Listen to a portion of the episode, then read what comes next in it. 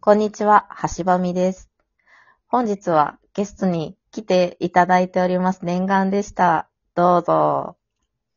こんにちは、ライシャーマチルダです。よろしくお願いします。イエーイイ。エーイマチルダさんとはすごくお話がしたかったので、めちゃくちゃ嬉しいです。来てくださってありがとうございます。 いえいえ、こちらこそ。私も、橋場美さんのラジオは結構、あの、ちょこちょこ聞かせていただいていたので、すごいあー今回のコラボをめちゃくちゃ楽しみにしてました。ありがたいです。すいません、なんか、私もマチルダさんのラジオ聞いてて、めっちゃ、この人のお話はたくさん聞いてみたいと思ったので、ちょっとゲスト嬉しいね。来ていただきました。ということで、はいちょっと我々は、うんと、なんだろう、枠組みとして、なんかセクシャリティとか、そういうことを話し合いたい、話してみたい、一緒にっていうことで、恋愛トークをお届けしたいなと思って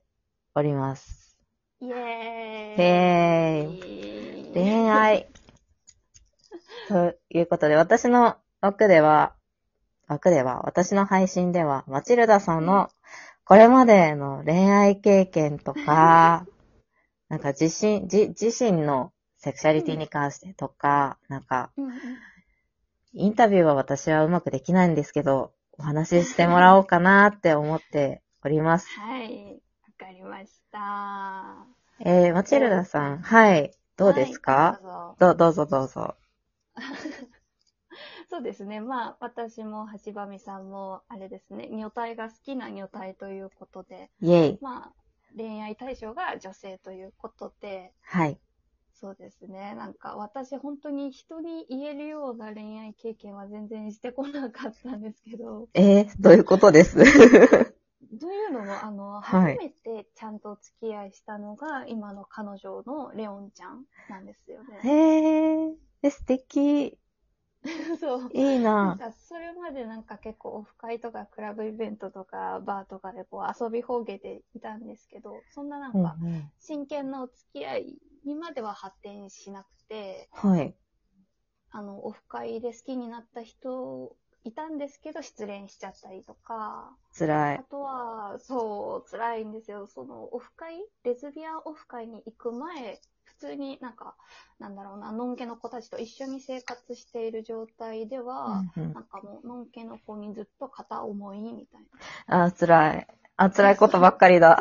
基本的に片思いが多くて、はい高校時代とかも3年間ずっと同じ子にあの片思いしてて、別にあの告白とかもなく、発展もなく終わったっていう3年も。感じなんですけど、そうなんですごい一途。す。そう、なんか結構好きになる回数っていうのは多分人より少なめだと思うんですね、私う的には。ん。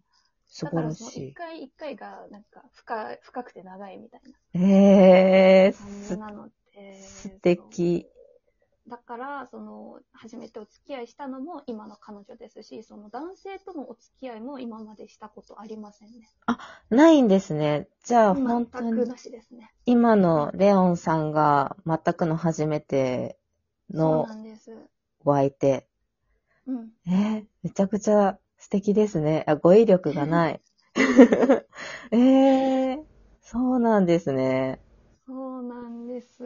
なんか、橋場美さんの、あの、以前の収録で、なんはか、すごい印象的だったのが、その、好きな人の絵を描きましょうっていう学校のあイベントかなそうですね。。あって、女の子のクラスの中で笑顔が可愛い女の子の絵を描いたっていうエピソードが。ありましたねすごいなんか印象的で、そこで言ってたのが、なんか、その好きな女の子が好きになった男の子を自分も好きになるっていう、はいなん。かこと言ってらっしゃったじゃないですか。まさにあれ私も小学校、小学生の時とか、うわもーう同じ感じでやってたりしたので。なんか、あれ何なんでしょうね。 すごい共感。そう。なんでし ょうね共感してくれる人いおたそ。ろっちに、おそろっちになりたいのかなっていう。わかる。めっちゃ片、思いだから、どうせ。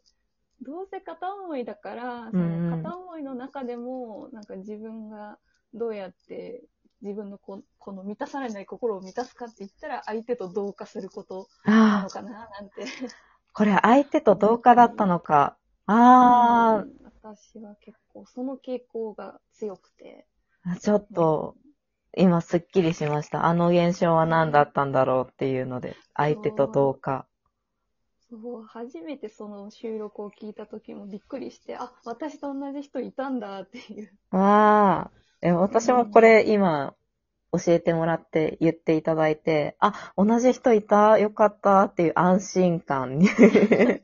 なんだろう、同じ人がいると安心しますよね。そうなんですよ。安心するんですよ。あ、よかった。私だけじゃないって。いやー、なんか、え、それまで、じゃあ、うん片思い片思いでずっと続けてきて、何人ぐらい片思いしてたんですか何人かな ?1、2、3、3、4人くらいですかね。あー、でも、それ長そうですよね、一人一そう人。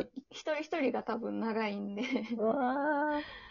うんずっと報われないっていうか、そう、なんか恋愛は報われないもんだと割り切ってずっと片思いはしていましたね。そうなんですね。割り切って、え、もう、最初から割り切ってっていうか、自分は女性が好きだから、ダメだな、みたいな芽生えがずっとあったっていう感じですかなんかもうずっと自分は女の人好きっていうのは自覚していて、んでもなんでそんなに卑屈にどうせ無理だってなってたかというとなんか人間的に自信がなくてああ、なるほどこ。う女性だから振り向いてもらえないっていうのももちろんあるんですけどそれ以上に自分がこの人を落とせるっていうかこの言い方あれかこの人に好きになってもらえるほど自分は魅力的な人間じゃないって思っててずっと。ああ、わかそうそれる。が結構先に出ちゃって、あ、無理だ、みたいな。だからなんか異性との恋愛とあんま変わらないかもしれない。なんかはいクラスのマドンナ好きになって、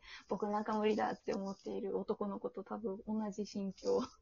じゃあ、同性だからとか、そういうのの前にっていう感じだったんですね。そうですね。本当に自分に自信がなかった。